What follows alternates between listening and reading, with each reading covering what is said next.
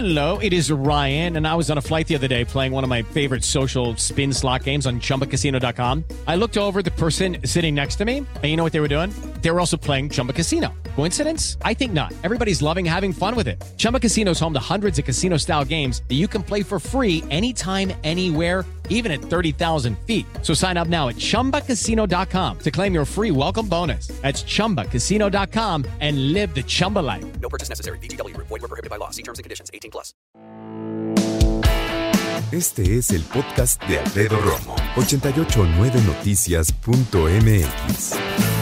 Platiquemos acerca de ti, que piensas que los cubrebocas sirven para absolutamente nada.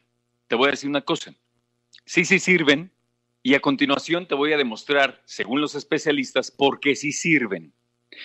Hay una especialista que se llama Lorianne Jiménez, jefa de Laboratorio de Genética Molecular de la Universidad Nacional. Dice que si el 90% de la población portara cubrebocas siempre que sala de casa, el número de contagios de COVID-19 disminuiría, escucha, hasta un 60%. La doctora cree que esto debería por ende ser obligatorio. Sí, usar cubrebocas debería ser obligatorio, dice el especialista, o penalizarse con una multa u horas de arresto a quien no lo porte, ya que no solo es para protegernos a nosotros mismos, sino proteger a los demás en el caso de que las personas sean asintomáticas. Pausa. ¿Qué es eso? Te explico. Hay personas que eh, ya fueron contagiados del COVID-19, pero no muestran ningún síntoma y por ende no están enfermos de COVID, pero sí lo portan y sí lo pueden transmitir.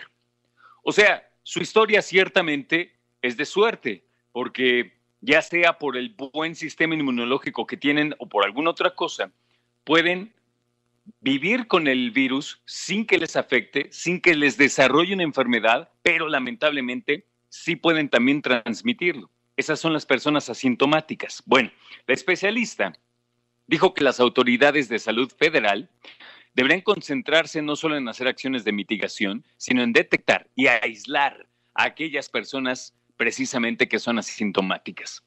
Hace ratito te platicaba con mi compañera Joana Flores que ahora en las colonias que más casos presentan de COVID-19, que tienen semáforo rojo en la Ciudad de México, se va a hacer pruebas de COVID-19 a las personas para eh, precisamente detectar a quienes lo tienen.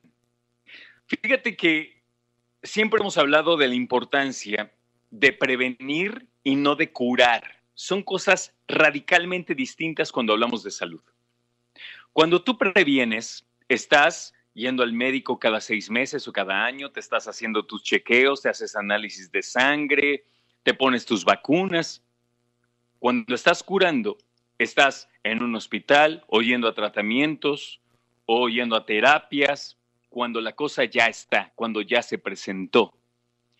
Y la doctora entonces, la doctora Lorianne Jiménez Fidie, está de acuerdo con nosotros. Hay que trabajar en prevenir. Dicen otros países, hay que ir a buscar a quienes tienen COVID-19, ya sea porque son asintomáticos o porque todavía no se les desarrolla la enfermedad y los síntomas. ¿Sabes quién lo hizo bien? Dicen Alemania.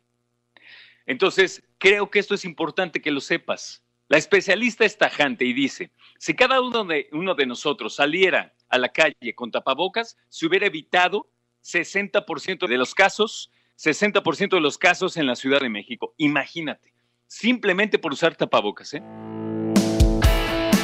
Escucha a Alfredo Romo donde quieras, cuando quieras. El podcast de Alfredo Romo en 889noticias.mx.